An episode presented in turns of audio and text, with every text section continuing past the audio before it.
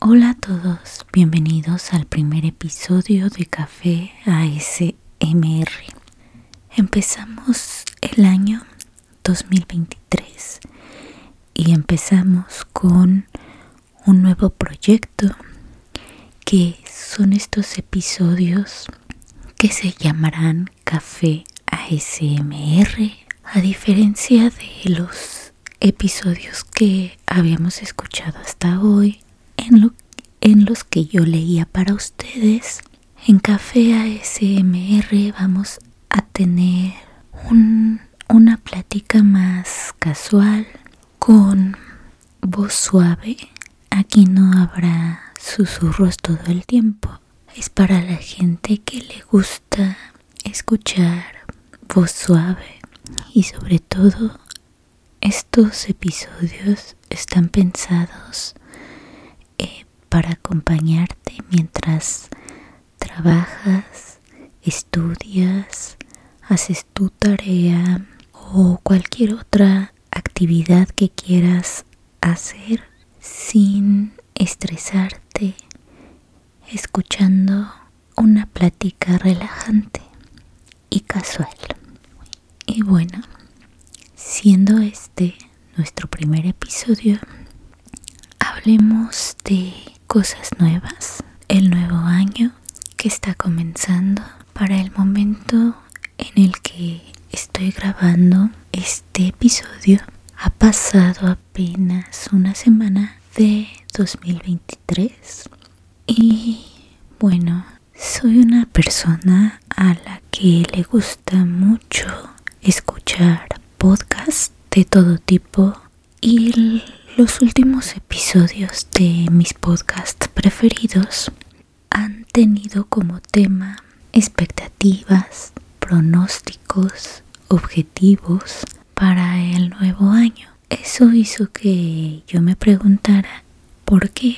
¿Por qué con cada nuevo año tenemos ese sentimiento de esperanza, un anhelo de que las cosas cambien. Si lo pensamos objetivamente, en realidad el día 1 de enero no hay un giro de 180 grados en nuestras vidas.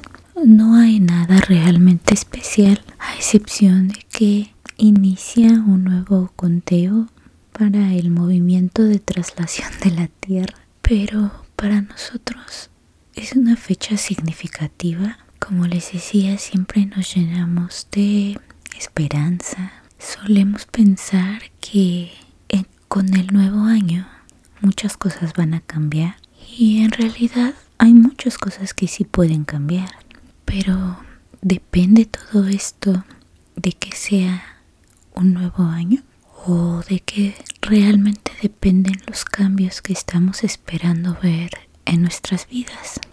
Lo que es cierto es que hay una creencia generalizada de que por arte de magia a medianoche todo cambia según lo que queremos. Habemos personas que simplemente nos llenamos de esperanza por un nuevo comienzo. Quiero decir, no todo el mundo creemos que por arte de magia las cosas van a cambiar, pero no podemos evitar sentirnos llenos de esperanza cada vez que iniciamos un ciclo. Por ejemplo, cuando iniciamos un nuevo año en la escuela, cuando, cuando cambiamos de, de escuela, incluso cuando pasamos del bachillerato a la universidad, siempre existe ese sentimiento de esperanza de que las cosas van a cambiar para mejor. No, no importando si, si estamos en un, en un buen punto de nuestras vidas. Quiero decir, no es necesario que la estemos pasando mal para que esperemos que las cosas mejoren. Es que siempre estamos a la espera de que el día de mañana sea mejor que el de hoy. Eso es algo natural en nosotros. Yo creo que incluso es parte de nuestra supervivencia como seres humanos.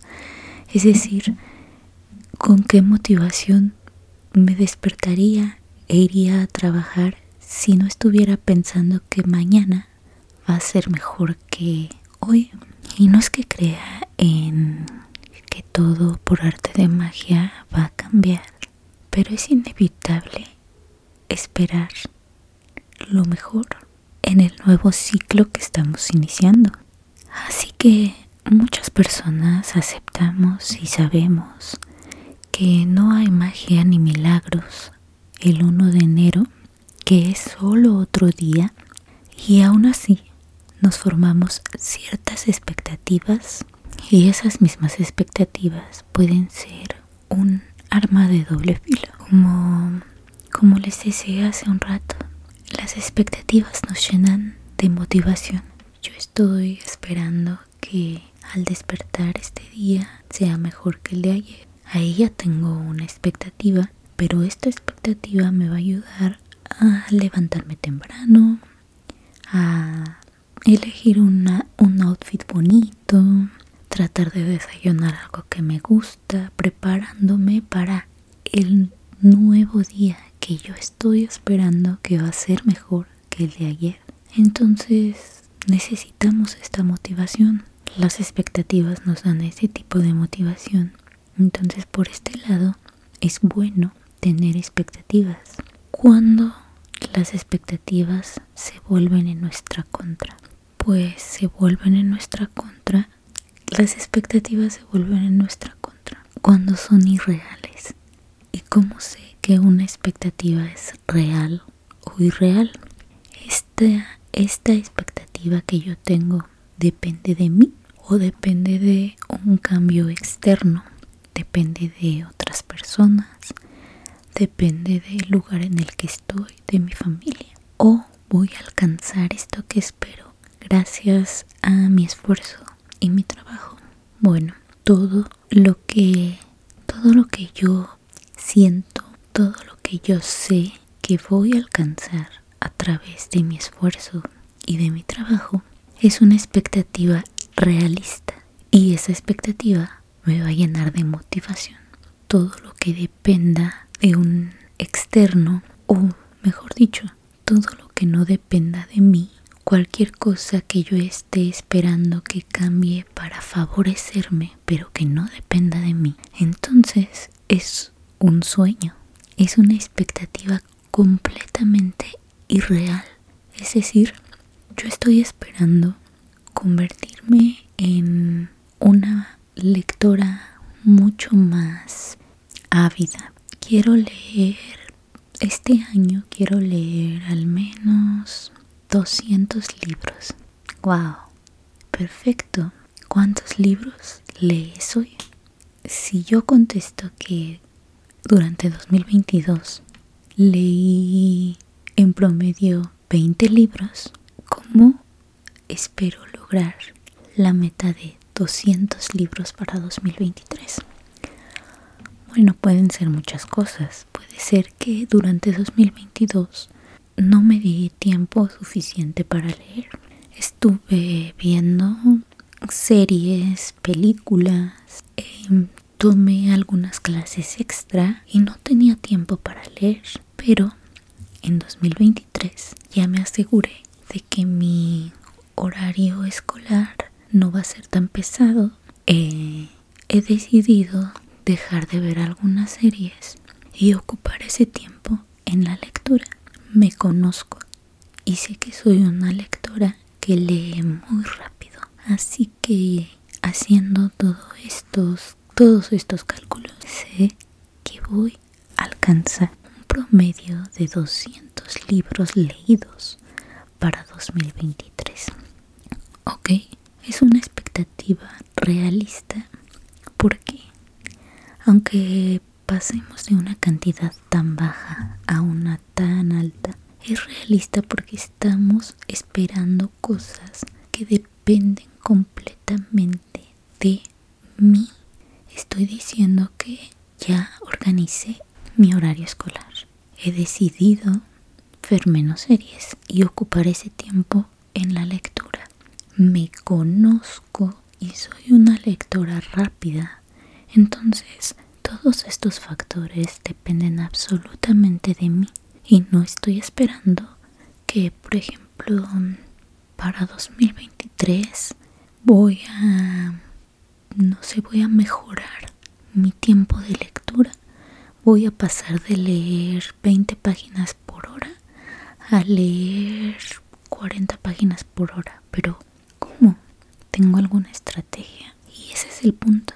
Si tenemos una estrategia, si estamos trabajando en esto, la expectativa se vuelve realista y el objetivo se vuelve alcanzable. Pero si estoy esperando que las cosas cambien manera... Si estoy esperando que mi entorno cambie para que yo cumpla con mis expectativas, eso es algo completamente irreal, absolutamente irreal. Es algo que puede pasar y no puede pasar cuando decimos en este año nuevo voy a ser una persona que se ejercite más. Claro, pero ¿cómo vas a lograr ser una persona que se ejercite más? Vas a dormir mejor, vas a levantarte más temprano, vas a inscribirte a un gimnasio o simplemente sigues con tus mismos hábitos y estás esperando que a partir de las 12 de la noche del 1 de enero de 2023 te conviertas en una persona que se ejercita más. Y aunque parece increíble, habemos muchas personas que pensamos así. ¿Y qué sucede? Que para después de los primeros seis meses del año comenzamos a frustrarnos porque no estamos alcanzando ninguna de nuestras expectativas.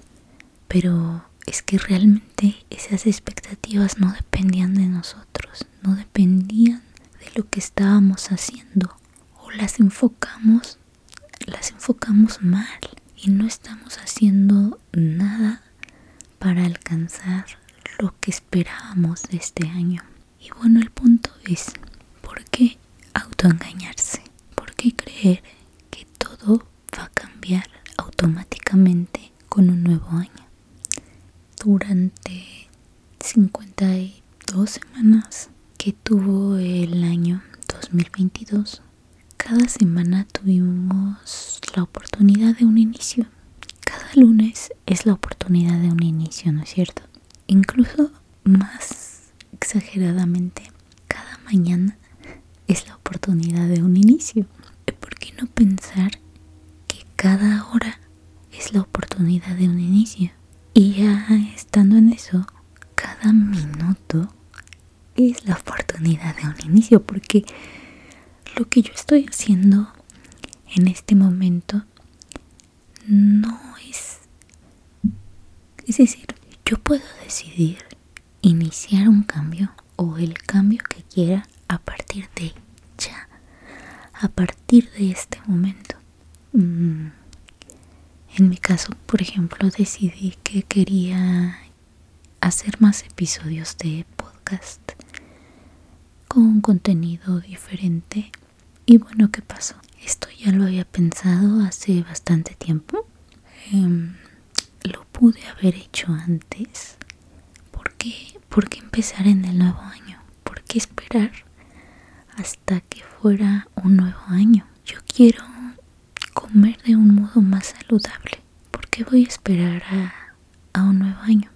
Es necesario que terminen todas las fiestas y que, y que terminen todas las delicias que puedo comer durante esa época para, para decidir que voy a empezar a comer de un modo más saludable. Tiene que llegar enero para decidir que voy a alimentarme de forma más saludable, que voy a comenzar a ir al gimnasio, que voy a dormir mejor. ¿Por qué? ¿Por qué tenemos esa esperanza puesta en el inicio de un nuevo año? Si estamos diciendo que las expectativas realistas son las que dependen de nosotros y las que nosotros vamos a trabajar para alcanzarlas, ¿no es cierto que podríamos empezar hoy cualquier día, cualquier hora, en cualquier minuto. Porque estoy dando vueltas sobre este tema. Ya pasó una semana de 2023. Van a pasar otras cincuenta y tantas. Y desafortunadamente el sentimiento de esperanza y de anhelo de un cambio, de que las cosas van a mejorar, nos dura muy poquito, muy poquito, comparado con el tiempo que realmente dura un año. Sí o no es cierto que estamos completamente emocionadas al inicio de 2023. Y sí o no es cierto que en febrero ya ni siquiera nos acordamos, ya ni siquiera nos acordamos de cuáles eran nuestros objetivos. Y si los recordamos, no los recordamos con el mismo entusiasmo que lo hicimos el 31 de diciembre. ¿Por qué? Estamos diciendo que cada día podemos comenzar desde cero, que cada día podemos iniciar este un cambio Ahorita que, estamos hablando de esto me acordé de un libro que estaba leyendo, se llama Hábitos Atómicos. El escritor propone que en lugar de mejorar, en lugar de buscar una mejora del 20% de hoy para mañana, busquemos una mejora de un 1%. Y entonces muchas personas van a decir, ¿para qué? ¿Para qué voy a cambiar un 1%? Mejor no cambio. Si voy a hacer un cambio, tiene que ser un cambio grande, significativo. Y el autor de Hábitos Atómicos nos, nos dice, no, en realidad no. Tenemos 365 días del año. Imagínate que cada día mejoras un 1%. Al final del año cuál va a ser tu mejora real. Vas a tener otro nivel en lo que tú quieras, en este ejercitarte más, en ser un lector más ávido, en ser una persona más saludable, en lo que sea. Si cada día te propones mejorar solo un 1%, pero constante, esa es la palabra. Nuestra motivación de año nuevo nos dura un día, una semana, si bien nos va un mes, cuando el año realmente tiene 12 meses, más de 50 semanas, 365 días, no deberíamos conservar nuestra motivación o por lo menos intentar que sea un poco más constante. Yo sé que con las fiestas, con los brindis, con las luces y todo, eh, la euforia por un nuevo año es más intensa durante el periodo de, de, cambio, el 31 de diciembre, el 1 de enero. Pero imagínate que toda esa euforia que sentimos ese día la dividimos en 365 días. Y a lo mejor no tenemos una gran fiesta de fin de año, un excelente brindis. Tal vez no.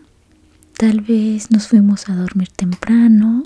Tal vez cenamos un, una ensalada, unas galletas, no sé. Pero al día siguiente me despierto todavía motivada porque estoy iniciando un nuevo año. Y al día siguiente sigo un poco motivada, no eufórica, pero un poco motivada y así al día siguiente y al día siguiente y así por 365 días del año. Es que estamos hablando de despertar un poquito motivados 365 días del año. Si lo piensas así es algo increíble porque estamos eufóricos un día y más de 300 días estamos en un estado de mm, estático. Em, no quiero decir que, contrario a la euforia, pasamos 300 días tristes, pues no. Pero sí, tampoco diría desmotivados. Simplemente pasamos esos días como si como si, como si no tuviéramos la oportunidad de hacer un cambio cada día. ¿Me explico? Entonces, ¿qué podemos hacer? ¿Qué podemos hacer con nuestras enormes expectativas del nuevo año? ¿Qué podemos hacer para mantener la motivación constante? Vamos a vivir un nuevo ciclo de más de 300 días y esperemos que muchos, muchos ciclos más de esos, pero solo un día estamos eufóricos. No, no es lo que quiero yo para este año. Y como hemos dicho que las expectativas son reales cuando uno trabaja en ellas, pues vamos a trabajar en mantener esa motivación por más de 300 días. ¿Qué podemos hacer entonces? Número uno, vivir en el presente. Todas las personas que padecemos ansiedad, vamos a, a, decir, em, empezamos mal. Porque es la cosa más difícil para una persona con ansiedad. Si o no es cierto que estamos todo el tiempo pensando en qué va a pasar mañana. ¿Qué tal si pasa esto? ¿Qué tal si pasa aquello? Siempre imaginándonos mil escenarios posibles. Pero es importante que aprendamos a vivir en el presente porque el futuro no lo controlamos. Incluso aunque estemos esforzándonos y trabajando por el futuro que queremos, hay muchos factores externos que nos van a afectar de una manera que no podemos prever. Y yo estoy diciendo esto desde mi punto de vista personal, desde mi experiencia personal, no soy una profesional de la salud mental y por el contrario, como les dije, soy una persona que está trabajando con su tema de ansiedad. Entonces tomen esto como, como un consejo, una opinión y pues siempre consulten a un profesional y tomen la mejor decisión para ustedes. No esperar, bueno, seguimos con lo que lo que vamos a hacer para mantener la motivación durante este año. No esperar tanto de lo externo. Nosotros somos nuestro propio motor. No vamos a esperar que, que sea febrero, que inicie marzo, que sea lunes para inscribirme al gimnasio, para comenzar un nuevo libro, para ser una persona más organizada, esos factores son externos. Sí, está bien, iniciamos un nuevo ciclo, pero recordemos que yo puedo decidir también en qué momento iniciar un nuevo ciclo y no esperar que algo cambie a mi alrededor. Entonces, no esperemos tanto de lo que está a nuestro alrededor ni de la gente que nos rodea. Pensemos siempre que somos nuestro propio motor y que lo que queremos alcanzar depende en gran medida de nosotros. Ser positivo. Esto a veces hasta choca cuando, cuando alguien te insiste tanto en ser positivo. Porque yo no conozco a una persona que se esfuerce por no ser positivo. Por el contrario, la mayor parte de las personas que conozco se esfuerzan por ser positivas a su manera, pero ¿Cómo se es positivo cuando aparentemente todo te va mal?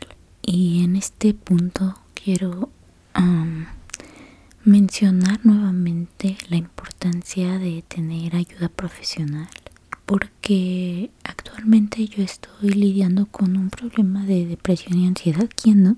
En esta época y me he dado cuenta que son temas difíciles de manejar para una sola persona Incluso aunque haya personas a tu alrededor que están tratando de apoyarte, hay temas que son completamente médicos, vaya. Son temas biológicos, son temas neurológicos que no, no, no van a cambiar, no van a mejorar. Porque haya gente que te diga, sé positivo, piensa positivo, échale ganas. Hay temas que tienen que tratarse de manera profesional con un médico, tal vez con medicamentos. Entonces sí, es cierto, tenemos que ser positivos, pero si tú actualmente estás, te identificas como una persona negativa o estás pasando una racha de negatividad, busca el, el fondo. ¿Por qué estoy siendo negativo? ¿Por qué me percibo como una persona negativa? ¿Es que realmente todo me va mal? ¿Desde cuándo? ¿O es que necesito ayuda profesional? Intentemos ser positivos, intentemos buscar ayuda profesional si es que lo necesito. Ser objetivo. Esto es algo que nos cuesta, yo creo que al 90-80% de las personas. Yo me doy cuenta incluso con, con la gente que trabajo, por ejemplo en, en, la, en el lugar en el que yo trabajo tenemos un periodo de evaluación, autoevaluación. Y al final de esta autoevaluación, nuestros jefes nos dicen em, la calificación que nosotros nos dimos versus la calificación que nos dieron nuestros compañeros y nuestros supervisores. Y resulta que la mayor parte de las veces nuestra calificación, nuestra autocalificación es la más baja. Nosotros nos percibimos, ejemplo, como una persona de 6. No, nosotros nos percibimos como un 6. Cuando nuestros compañeros nos perciben como 9 y nuestros supervisores nos, nos perciben como un 10. Y nosotros nos estamos dando un 6. ¿Por qué? no estamos siendo objetivos. De nuevo, con la idea de que las personas siempre queremos mejorar, a veces nos imponemos em, objetivos, metas que son tan drásticos que, que no es tan fácil alcanzarlos, ¿sabes? Y debido a que no los estoy alcanzando en el tiempo récord que yo quería alcanzarlos, entonces soy un fracaso entonces todo lo estoy haciendo mal. Eso no es el objetivo. De todo lo que has hecho bien, estás enfocándote solamente en lo que has hecho mal. Eso obviamente nos va a cortar la motivación durante el año. Si yo me enfoco en todo lo que me ha salido mal, en todo lo que he hecho mal, ¿con qué motivación voy a empezar febrero? Cero motivación. ¿Para qué me esfuerzo ya? de todas formas todo lo estoy haciendo mal. Entonces intentemos ser objetivos. Si es necesario, hagamos nuestra lista de... Estoy hablando de una lista física. Lo que hemos hecho bien, lo que hemos hecho mal esta semana, este día. Y tratemos siempre de que lo que hemos hecho bien sea por lo menos equiparable a lo que hemos hecho mal. Y no enfocarnos en lo que hicimos mal, nuestros errores. Siguiente, tener un buen concepto de nosotros mismos. Era un poco lo que ya decíamos. Aquí lo importante es no caer en la soberbia. Sí, es cierto que debo quererme a mí misma, pero otra vez siendo objetiva. ¿Cuáles son mis virtudes y cuáles son mis defectos? No es posible que sea un ser lleno de virtudes y cero defectos. Entonces vamos a intentar querernos a nosotros mismos sin caer en la soberbia. Vamos a asumir los problemas. ¿Qué pasa? Hay cosas que por más que te esfuerces, por más que busques ayuda, hay cosas que van a salir mal o que vas a percibir como un mal. Simplemente, bueno, Así es la vida. Hay cosas inevitables. ¿Qué vamos a hacer ahí? Estas situaciones nos, nos dan un bajón, nos quitan toda la motivación que teníamos y entonces ¿qué hacemos con ellas? Por eso es importante que aprendamos a lidiar con los problemas, a asumir aquello que es inevitable.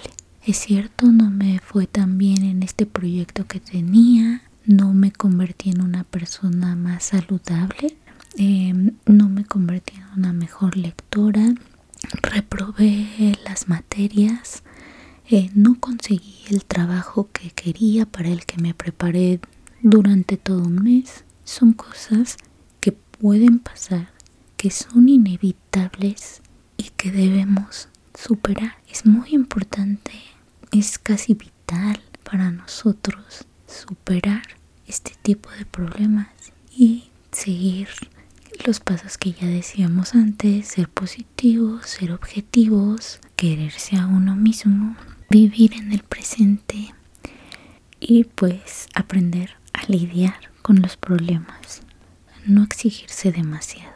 Aquí deberíamos empezar. Cuando estemos planeando nuestros objetivos del año, no exigirnos demasiado. Es muy importante que conozcamos nuestras limitaciones, que sepamos hasta dónde podemos llegar.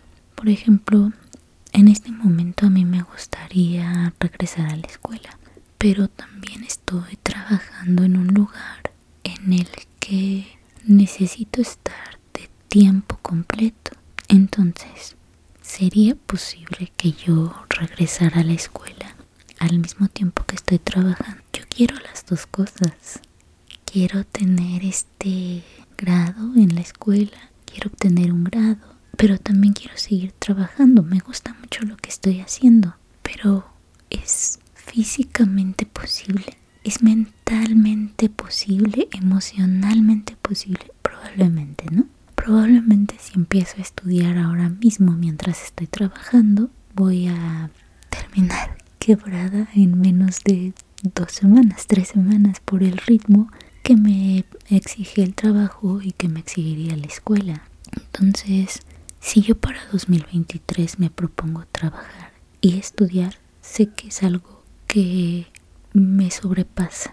Me estaría extralimitando, me estaría exigiendo de más. Y al final del día no voy a cumplir la expectativa que tenía porque era irreal. Pero como yo ya me había planteado esa expectativa y no la cumplí, voy a caer en frustración. Y eso es lo que estamos tratando de evitar, ¿verdad? Estamos tratando de mantener la euforia que teníamos el 1 de enero durante más de 300 días. Entonces, tratemos de no exigirnos demasiado para no caer en frustración. Último, última propuesta que, que tengo para, para mantener la motivación por más de 300 días. No tener miedo al fracaso.